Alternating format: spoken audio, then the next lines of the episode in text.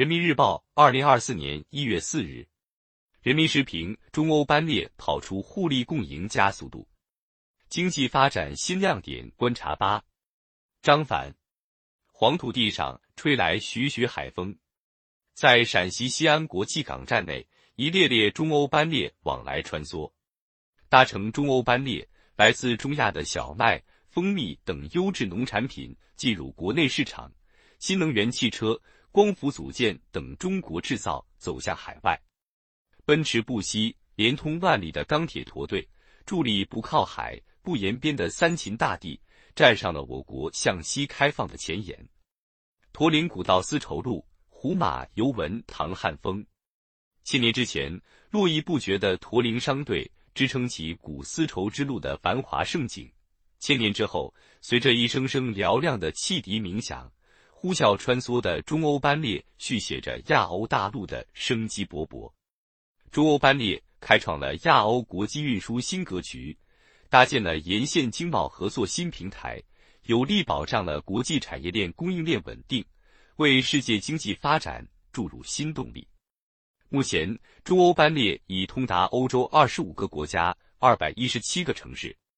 数据显示，二零二三年一至十一月，中欧班列累计开行一万六千一百四十五列。发送货物一百七十四点九万标箱，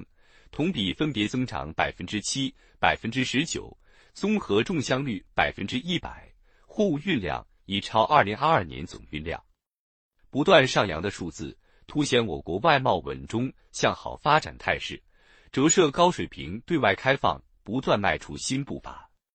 从曾经的月均一列到如今月行千列，中欧班列车次越开越密。运输通道不断拓宽，更多内陆腹地搭乘中欧班列的快车走向开放前沿。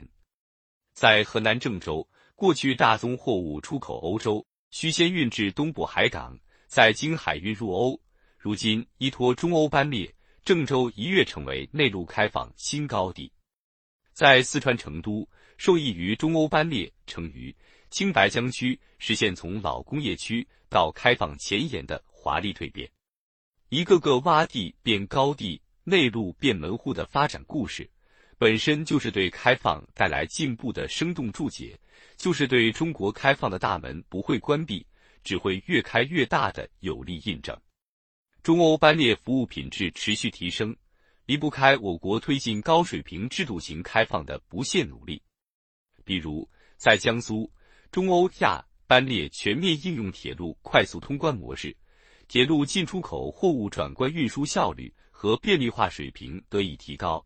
单趟班列缩短运行时间二至三天，企业申报成本降低约百分之二十，